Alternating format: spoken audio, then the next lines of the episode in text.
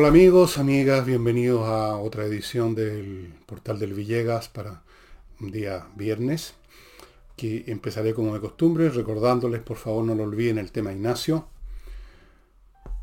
que cuesta mandar dos, tres, cinco lucas por lo menos al papá para que esta criatura que debe andar alrededor del año pueda seguir viviendo.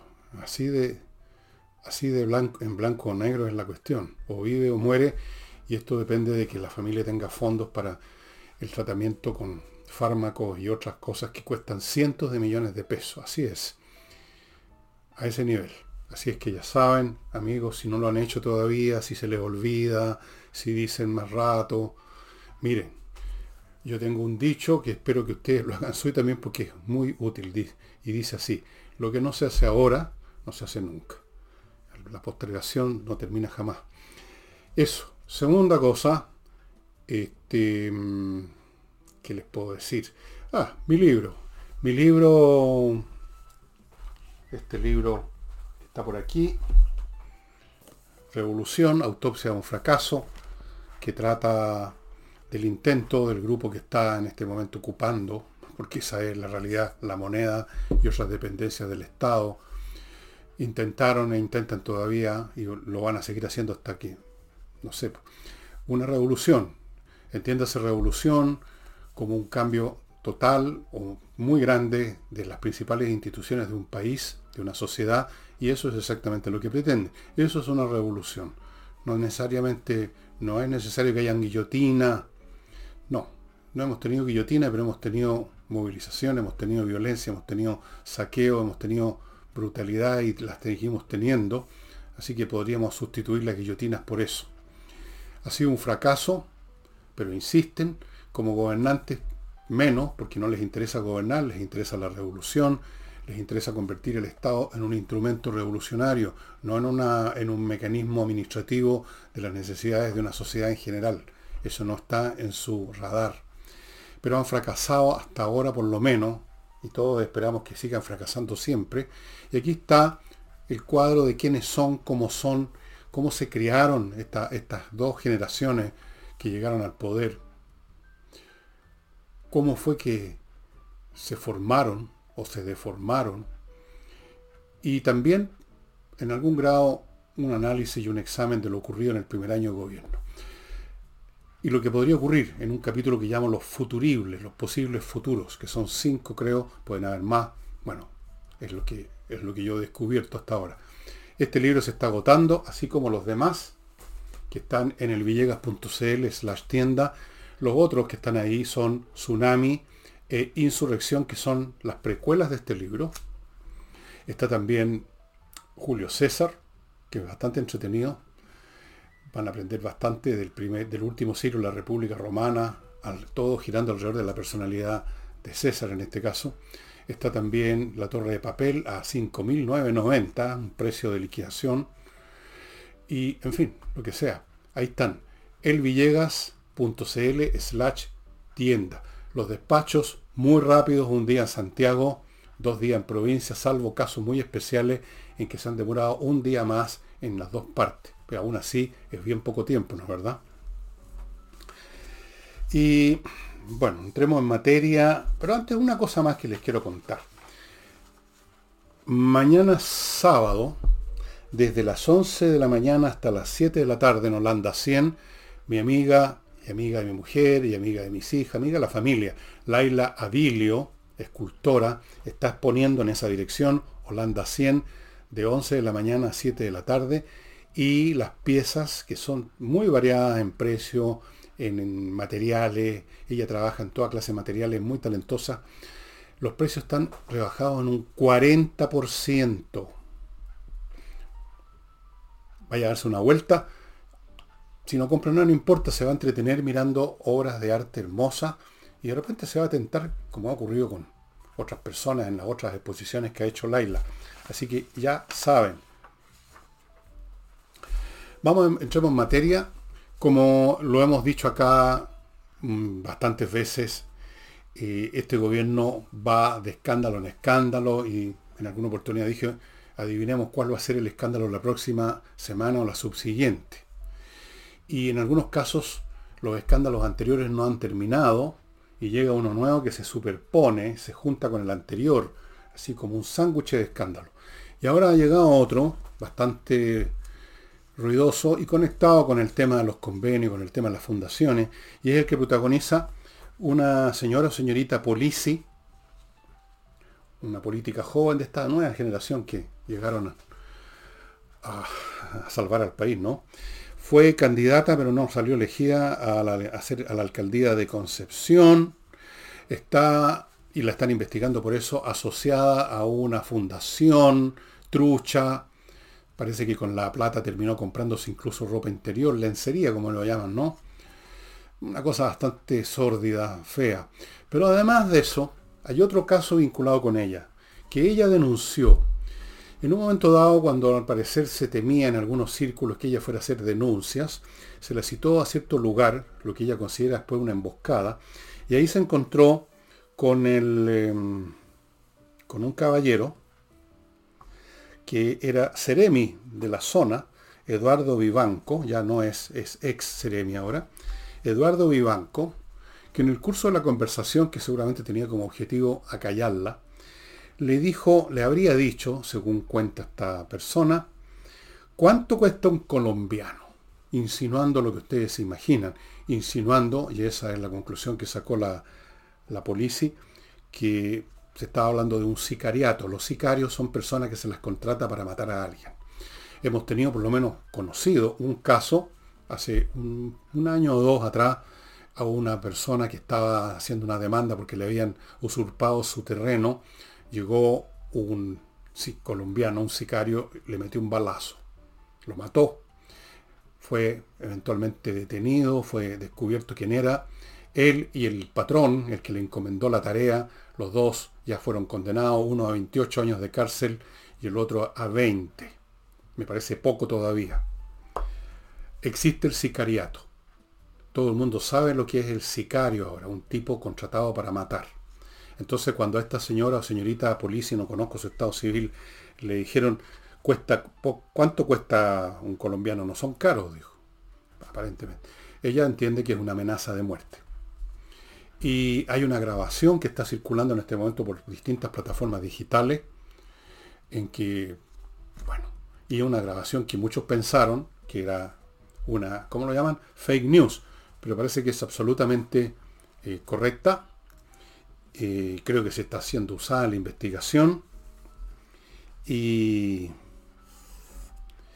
fuera de eso, Vivanco le habría dicho, fuera de amenazar a esta persona, le habría dicho que respecto a las pruebas de estas situaciones que han protagonizado las fundaciones, y en el caso específico de aquella vinculada con, con la señora Polisi, le dijo Vivanco, eventualmente la fiscalía y los tribunales van a perder las pruebas. Claro. Esa es la situación escandalosa que se está viviendo ahora y naturalmente emergen muchas preguntas. Uno puede preguntarse si esto que cuenta la señora o señorita policía es cierto. Si le dijeron eso, bueno, hay una grabación. Si estaba hablando en serio ese, tal Vivanco si Vivanco se representa solo a sí mismo o hay algo más. Podría haber algo más porque todo esto está, no es gratuito, no es una, una cosa que se dice en una pelea así de sobremesa, sino que relacionado con una sesión, con un meeting, con un encuentro relacionado con temas de fundaciones. Entonces, hay muchas hipótesis y una de ellas, inevitablemente una de ellas que se nos ocurre a todos, es que hemos llegado en Chile a una situación en que la política, en un grado que no conocemos todavía, pero por lo menos una fracción del mundo político, una fracción de los grupos que participan en política o una fracción de los individuos que son parte de grupos, están cayendo ya en actitudes, en posturas que son dignas de la mafia. En otras palabras, estaríamos en un proceso, en esta hipótesis una de las hipótesis posibles, en que primero el Estado se está convirtiendo en nomenclatura y después la nomenclatura se está convirtiendo en una asociación criminal. Lo cual es una hipótesis que está basada en lo que ha ocurrido en otras partes. Cuando la política se, se convierte, cuando los órganos del Estado, teóricamente independientes y cada uno dedicado a lo suyo, se empiezan a aglutinar para conformar ya no un aparato administrativo al servicio de la sociedad, sino que un instrumento al servicio de la mafia, la banda o el grupo que llegó al poder, que llegó a ocupar esos organismos públicos. Cuando se empiezan a convertir en un instrumento de esos grupos, ya sea que sean grupos que tienen como finalidad el puro delito, como ocurría por ejemplo en el Chicago a los años 30 en Estados Unidos, o como dicen algunos que ocurre en Venezuela en este momento, hablan de narcoestado, o por fines políticos como, no sé, una revolución, llevar a cabo una expansión territorial, en el caso de Hitler y el Estado que construyó a su alrededor para generar lo que llamaban el Lebensraum, el, espacio necesario para Alemania, o sea, sus planes de guerra en última instancia, pero pueden ser planes revolucionarios. Hay una etapa siguiente que siempre se da, y es que ese Estado, convertido en instrumento de ese grupo, eh, termina eh, llevando a cabo acciones criminales en una escala dependiendo del, del, objetivo y de las circunstancias. El caso extremo de convertir el Estado en una máquina criminal, el de Hitler, que terminan asesinando, fuera de los muertos en la guerra, terminan asesinando a millones de personas, 6 millones de judíos, miles y miles de homosexuales, miles y miles de comunistas, miles y miles de prisioneros políticos, millones, quizás sumando todo, a los gitanos también lo incluyeron. El grupo más numeroso que asesinaron fueron los judíos. Se llega a eso.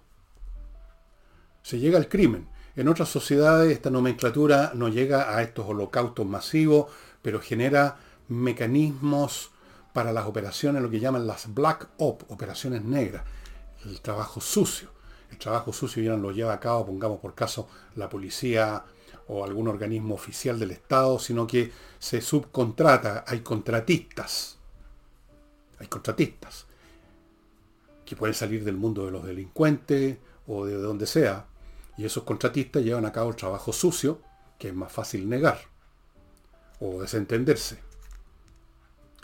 Entonces, una de las hipótesis es que cuando uno ve individuos que empiezan a usar como amenaza verbal el posible uso de sicarios para matar a alguien, y uno sabe que ya existen los sicarios, y quizás se han cometido no solo este crimen de esta persona de Viña del Mar, sino que otros crímenes que todavía no se han descubierto. De hecho, sea de paso, prueba de esto es que el, salió en la prensa el 20% o más de los casos de crímenes, el, proceso se cierra porque no se ha llegado a identificar a los culpables. Entonces pueden haber muchos crímenes que fueron cometidos por sicarios, de los cuales no tenemos conocimiento. Es decir, hemos llegado a una situación pestilente en nuestro país. Ya no es un tema de que hay más delitos, sino que es un tema que el delito se empieza a convertir en una industria que tiene alcances territoriales. Hemos llegado al punto en que grupos políticos con reivindicaciones nacionalistas se apoderan en la práctica o tienen un control muy grande sobre zonas del país como la CAM y otros grupos donde ya el Estado prácticamente no existe tenemos estos grupos que emergen según las circunstancias cuando los convocan, cuando los invocan, que son las llamadas primeras líneas, u otros de acción en las ciudades. Es decir, esto equivale a decir lo que conversábamos ayer, me parece que conversamos este tema con Nicole, un Estado fallido o que va en camino a fallar, un Estado que ya no opera, un Estado que ha sido sustituido por grupos locales de delincuentes, o de terroristas, o de revolucionarios, o de bandas criminales, a lo cual se suma la desobediencia civil masiva del ciudadano común y corriente en muchos aspectos, ya no le hace caso al carabinero, no le hace caso a la luz roja, digamos, no le hace caso a donde no hay que estacionar, no le hace caso a nada porque tiene la sensación que reina la impunidad y si los demás se pasan por el foro los pantalones de las leyes, ¿por qué yo no? Hemos llegado a una situación de Estado y diría yo más, de sociedad fallida. una sociedad donde los colegios, muchos de ellos, predominan grupos de violentos, de escolares violentos, capaces de atacar a sus condiscípulos y a los profesores y a la dirección del colegio y que de vez en cuando salen a la calle a quemar buses y a hacer estropicio de todo orden. Y ante eso la policía y el gobierno mira para otro lado, porque son niños, niños idealistas. Entonces vamos camino a una situación en la que vamos a empezar a ver situaciones como las que se vieron, como las que se viven en Haití, como las que se viven en México, como las que se vivieron en gran escala y se van a empezar a vivir de nuevo tarde o temprano en Colombia.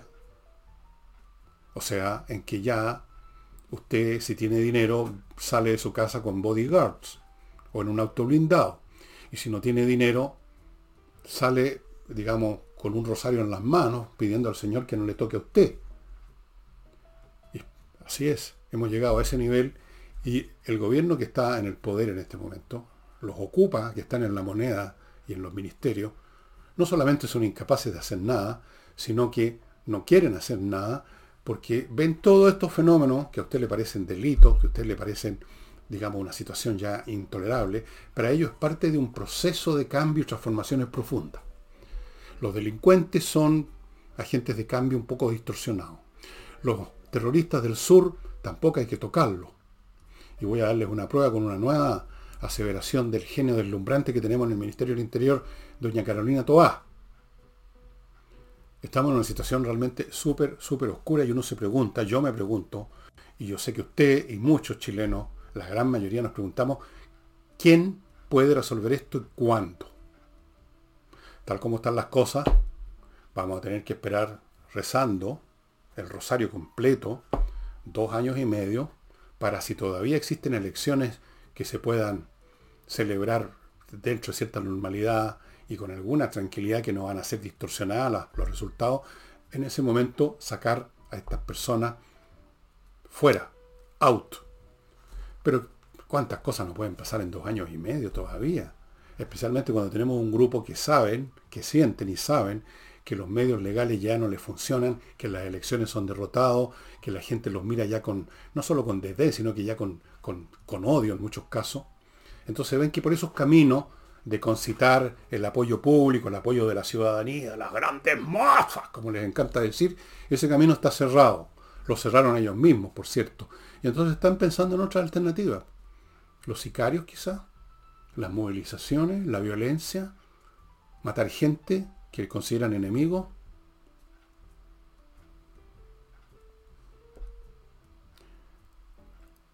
¿Quiénes van a poner solución a esto? Los ciudadanos, esperemos, esperemos a ver qué pasa.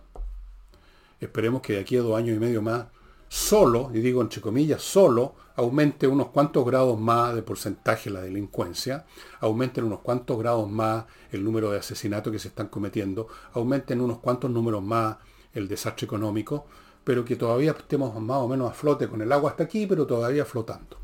Y ahí votamos y los echamos. Pero puede ser que las cosas sean mucho más graves y ahí, ahí no hay elección que sirva. Entonces, ¿qué? Bueno, Voy a mi primer... Vamos ahora algunos eh, de mis sponsors.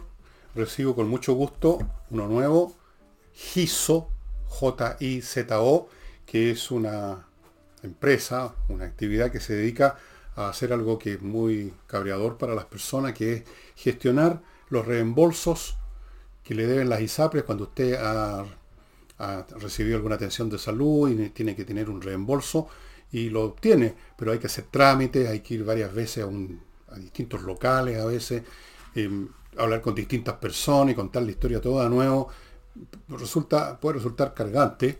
Y aquí tenemos una empresa que pone a una persona, un gestor, a tratar su caso. Usted llega dice, me operaron, pasó tal cosa, estos son los papeles mínimos, los básicos que ustedes necesitan, y se olvida el asunto, el gestor hace todo el trámite para que usted reciba su reembolso, estimado amigo. Es un tremendo servicio y de mucha utilidad porque no vamos todos los días al médico ni al hospital, pero cuando vamos efectivamente viene el tema del reembolso y puede ser un cacho. Así es que Giso se hace cargo. Continúo con... ¿Con qué continúo? Voy a continuar con seguridad y accesos. La empresa que instala la mejor tecnología para custodiar el acceso a su edificio, a su condominio. Fundamental.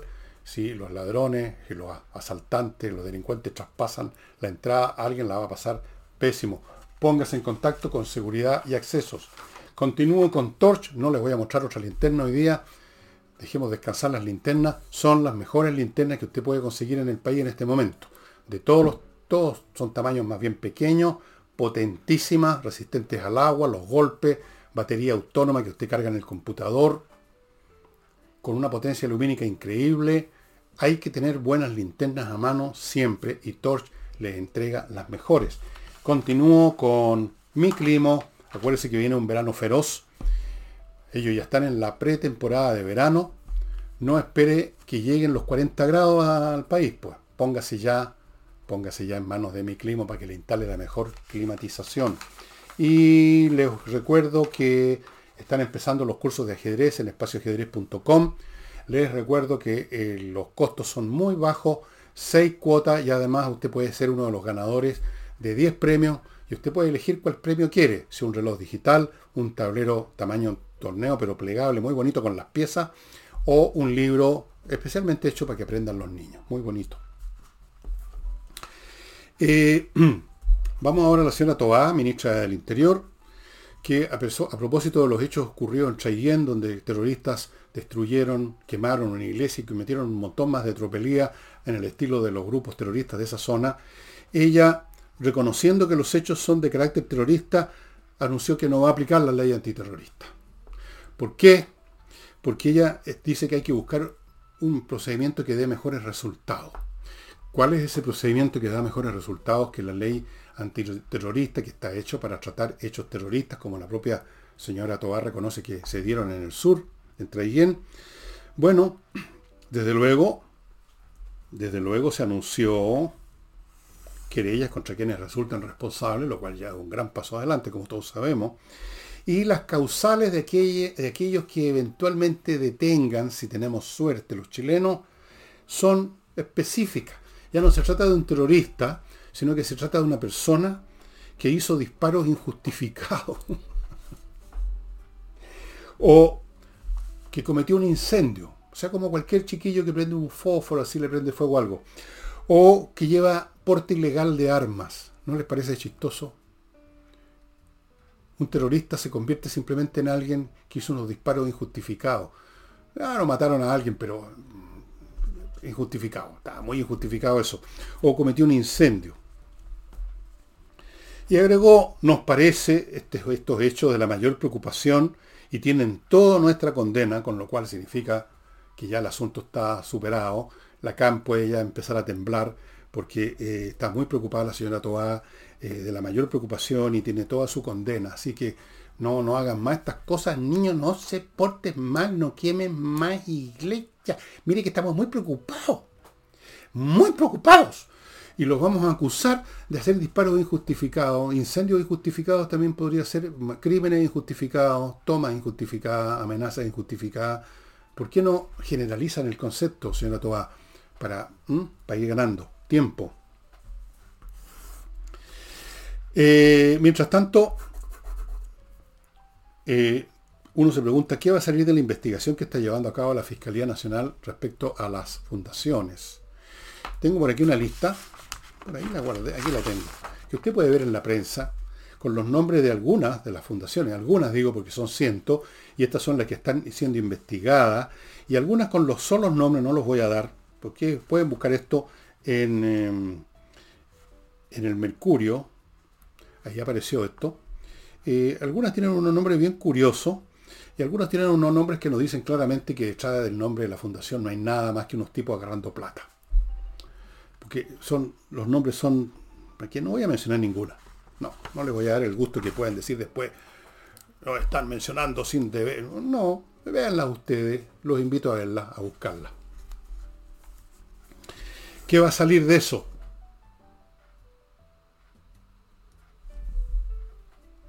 A ver, hagan juego, señores. No sean timorato.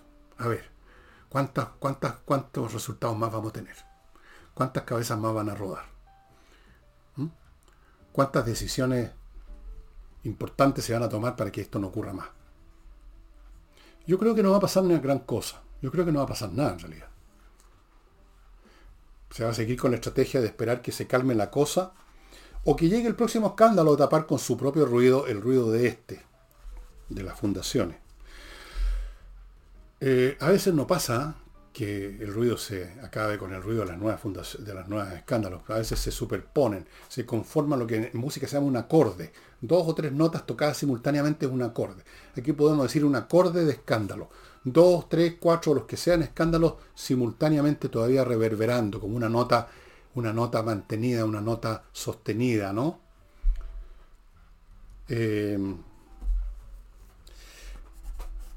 ¿Por qué Creo que no va a pasar nada porque no confío ya en ningún organismo del Estado, estimado amigo, porque creo que se están aglutinando unos con otros, están conformando una gran y amorosa familia que ha hecho del Estado, como dije al principio, creo, no una, un aparato administrativo para resolver temas de interés de la ciudadanía, sino que un instrumento de un grupo de revolucionarios, en este caso supongo, pero que también se pueden convertir en un grupo de sinvergüenza. Depende del momento, de la ocasión. Como dice el refrán, el ladrón, al ladrón lo hace la ocasión. Y por Dios que hay ocasiones ahora. Eh, vamos ahora a declaraciones. El señor Meves, presidente de la Confederación de la Producción del Comercio, a propósito de que se pide la cabeza de Jackson, que desde luego no va a rodar por ningún motivo, dijo lo siguiente, que me parece una frase muy suavecita. Dijo, em, el presidente debe tomar esto, esto es esto, con mayor fuerza para retornar al diálogo. Me parece súper suave. Aquí no está diciendo por qué no sacan de una vez a patada en el popó este caballero. No. Debe tomar esto con mayor fuerza. qué educados que son. ¿ah? Entonces inmediatamente saltó otro de los voceros que tiene este gobierno, que ya tiene tres o cuatro voceros. Está la señora Vallejo, que la han retirado un poquito, parece, porque la están cuidando para cosas más importantes para el futuro. Está el señor Condorito Cordero o, Cordorito, llamémoslo Corderito. El señor Cordero, que también está de vocero. El señor ahora también que está de vocero es el supuesto hipotético ministro de Hacienda, el señor Marcel, Mario Marcel, que dijo que nunca en su vida había escuchado a un líder gremial hablar de esa manera, que esto no le corresponde. Voy a comentar eso después que les haga que les recuerde otros productos y servicios de utilidad para ustedes. kc-consulting.cl, un grupo de profesionales que ordena, arregla y deja en el mejor estado posible sus temas contables y tributarios propios de su empresa y también de las personas que trabajan ahí. En el caso de los tributos, aparte de los que paga la empresa, el, el dueño, los ejecutivos tienen que pagar.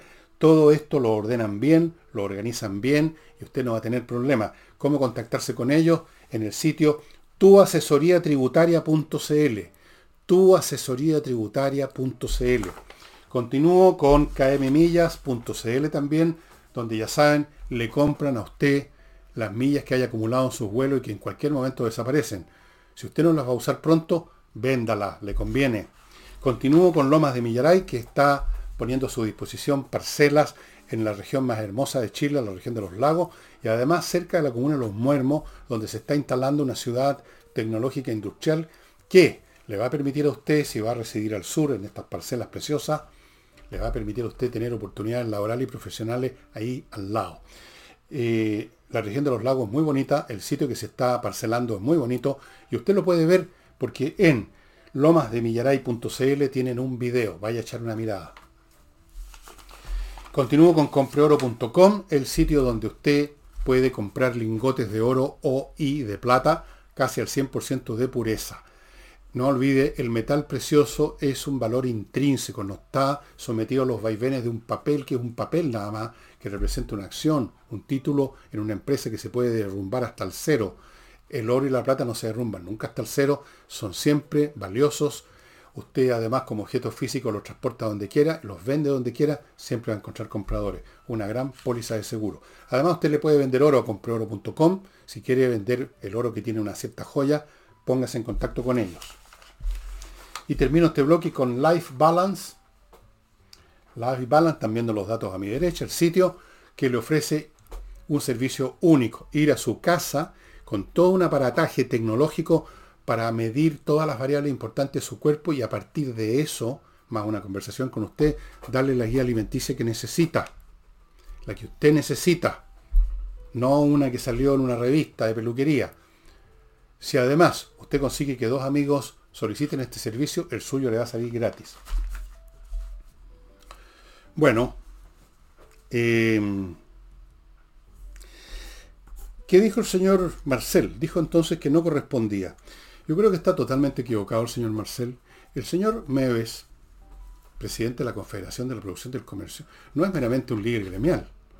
Antes que eso, y más importante que eso, es ciudadano chileno y como ciudadano, como yo también, como todos, tiene derecho a evaluar a los ministros, a pedir que salgan, a pedirle al presidente que los eche o no,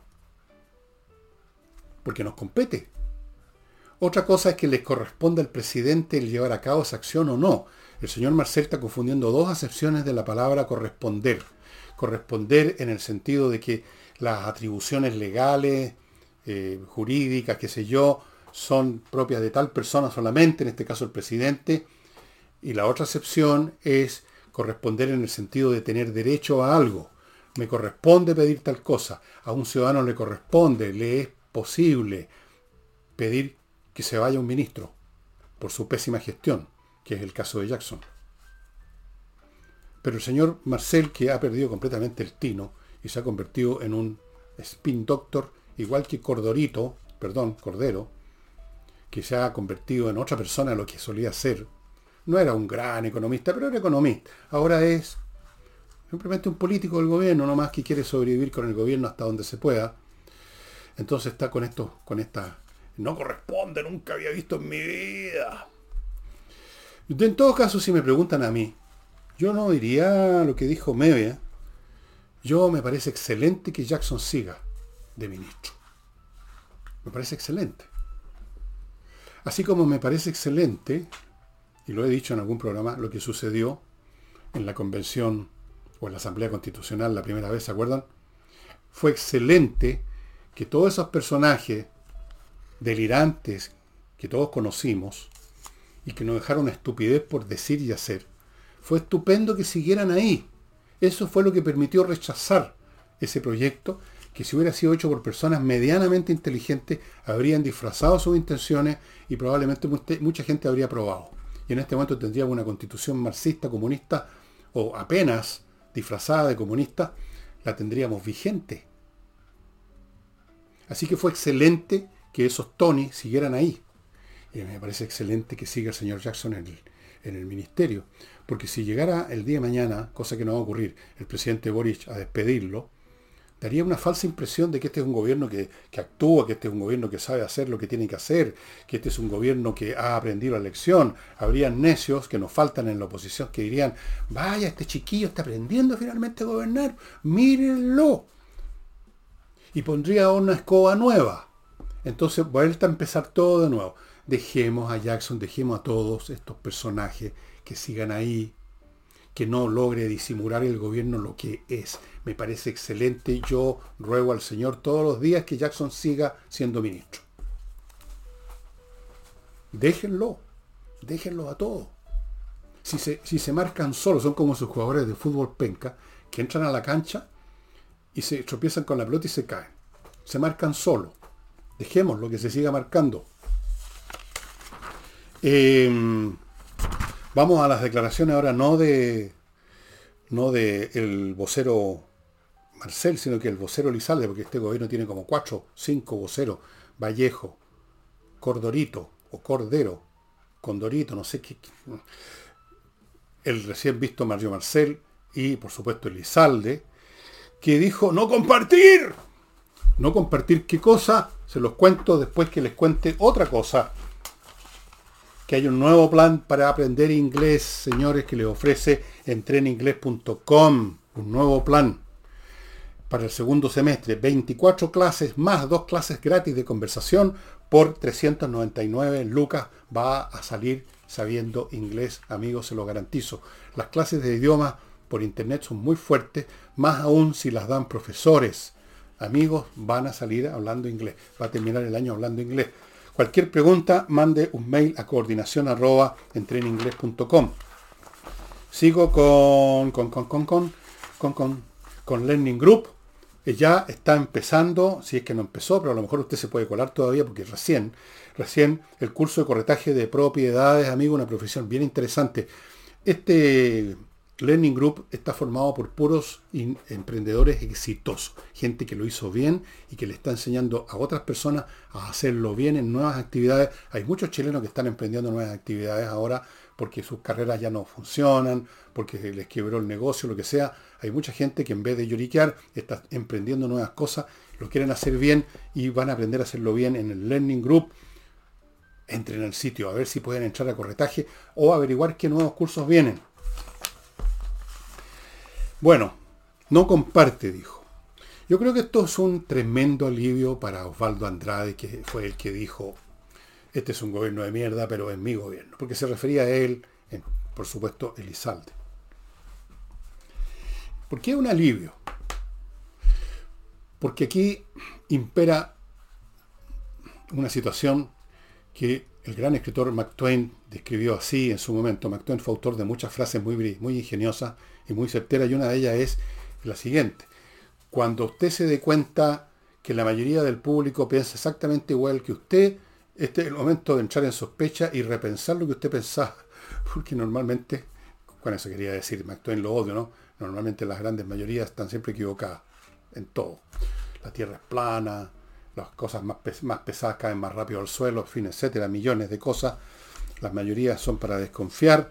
Y en este caso Elizalde no es mayoría, pero haber compartido con él, que compartiera con él, usted, señor Andrade, el mismo pensamiento sería como entrar a pensarlo todo de nuevo, ¿no? Porque Elizalde, pese a sus muchas virtudes, no es precisamente un hombre muy brillante. Pero dijo más cosas. En relación a esto de, las situaciones de las fundaciones, dijo lo, lo siguiente. Hay casos ocurridos en la actual administración y otros ocurridos en la anterior lo cual es una manera de intentar empatar, empatar, primero. Segundo, convertir una situación masiva y sistémica en casos. Casos, le faltó decir aislados. Le faltó decir también puntuales, que es otra frase que se usa para minimizar una situación. No, si son casos puntuales. Casos puntuales. Bueno, todo evento en este mundo es un caso puntual, pues señores todo evento ocurre en un determinado momento del espacio y del tiempo. Pero cuando hay muchos eventos similares que ocurre cada uno en su lugar del espacio y del tiempo, uno sabe entonces que hay un patrón, que hay una ley, que hay una cosa sistémica. Eso no sé si lo entiende Lizalde. Supongo que, que sí, esperemos. En las administraciones anteriores no ocurrió esto. Yo no recuerdo que en la administración de Piñera, que en la administración de la señora Bachelet incluso, que en la administración de Lago, que en la administración, podemos llegar hasta Bernardo Higgins, que hubiera una situación como la que estamos viendo ahora. Entonces no puede comparar. No son casos y es incomparable. Es incomparable. Luego refiriéndose a, que Soto, un eh, congresal de izquierda del PPD, me parece que, o de los socialistas, no sé, por ahí, eh, votó junto con la oposición en esa votación en que se le pedía lo imposible, y ojalá que no ocurra por las razones que ya dije, a, a Boris que despida a Jackson, su compadre. No es el mecanismo esto de votar. ¿Cuál es el mecanismo entonces si era una cosa que había que votar? ¿Qué tenía que hacer Soto? ¿Ponerse a saltar arriba del pupitre? ¿Tirarse un peo? ¿Escribir un poema? Un haiku. Un poema japonés chiquitito, cuatro líneas. ¿Cuál era el mecanismo? Pues Elizalde. ¿Por qué no nos explica? Ahora, yo sé cuál es el mecanismo de él y de tantos otros, la gran mayoría del mundo del socialismo, y el mecanismo de quedarse callado. Incluso a la vez el mecanismo de aplaudir porque ahí están los pitutos, ahí están los cargos, como muy bien lo sabe Lizalde, ahí están las oportunidades de forrarse los bolsillos, ahí está la existencia física y espiritual y política, está ahí al alero del gobierno dentro del gobierno como está Lizalde. Entonces, el otro mecanismo es quedarse callado. ¿Mm? No, no nos vamos a quedar callados. Eh, Soto no se quedó callado, Andrade no se quedó callado, usted sí se queda callado. Bueno, está recibiendo un sueldo en la moneda para que no se quede callado, sino que para que hable quedándose callado, diciendo mentiras. Como esto de que hay casos en esta administración y otros en la anterior, y otros en la de Marco del Pont, y otra en el del rey Carlos V, y otra en el gobierno de Julio César. No sé hasta dónde podría llegar con los casos el señor. Bueno, Últimos avisos, amigos, remodeling. Si usted quiere remodelar su casa, su departamento, póngase en manos profesionales. No, no siga con los maestros chasquilla que dejan la crema. Profesionales en el arte de la pintura, arreglar suelos, paredes, cambiar cosas de la casa, amoblado de la cocina, creo que ya lo mencioné, todo en remodeling. Continúo con Hey, un corredor que efectivamente vende. Si usted tiene parada en alguna parte una propiedad, vaya con Ángel Hey, él tiene métodos muy diferentes, mucho más eficaces. Y termino con el buffet de abogados de González y compañía, abogados penalistas, es decir, tratan temas vinculados con el Código Penal. Si usted está involucrado en una situación penal, significa que está involucrado en una situación grave que le puede costar años de cárcel. Es un tema serio. Entonces póngase en manos de penalistas, abogados penalistas que se dedican única y exclusivamente a temas penales y que tienen abogados que han sido fiscales en su momento y conocen las, las dos caras de la moneda. González y compañía. Y el libro que les voy a mostrar hoy día es una obra del historiador que tuve el gusto de conocer, Eric Hobsbawm, muerto hace unos años atrás. El hombre era marxista, dicen que era el último académico marxista, no creo que sea, haya sido el último, pero un gran historiador, independientemente de cuáles hayan sido sus creencias religiosas, digamos. Y este libro, Industria e Imperio, forma parte de este conjunto de libros que nos pintan la historia del mundo, especialmente el mundo europeo, pero también el resto del mundo, desde la Revolución Francesa y, el inicio de la Revolución Industrial en el siglo XVIII, mediados del siglo XVIII la Revolución Industrial, a fines del siglo XVIII la Revolución Francesa. Este es uno de esos libros, Industria e Imperio, cuando ya la Revolución Industrial ha agarrado vuelo y empieza a conectarse con la política en una escala mucho mayor, y entonces tenemos el fenómeno del imperialismo, del cual escribió también Lenin en su momento, que se cree que era la última fase del capitalismo, era el imperialismo, las pinzas. Siempre hay una, para los marxistas hay una última fase, el capitalismo se cae pasado mañana a las 5 de la tarde y todavía están esperando como esa secta religiosa que esperan el fin del mundo. Este libro es excelente. Hobsbawm era un excelente historiador y este libro está en castellano. Todos estos libros que tienen que ver con la modernidad, digamos, están traducidos al castellano, pero si usted lee en inglés, preferible leerlo en su texto original. Las traducciones nunca son tan buenas como el original, obviamente. Esto lo encuentra, está vigente en todas las librerías de internet. Y para mañana sábado voy a tratar un tema muy importante que tiene que ver con la libertad de expresión y las amenazas que están surgiendo otra vez, después que se creía que ese tema, por lo menos la civilización occidental, estaba superado ya desde más o menos principio del siglo XX, pero han surgido y siempre van a surgir nuevas amenazas porque la libre expresión, o sea, la libertad de pensar, la libertad de pensamiento, las dos cosas van juntas, es siempre un enemigo mortal de cierta clase de regímenes. Así es. Y eso sería todo, estimados amigos. Muchas gracias. Nos estamos viendo mañana.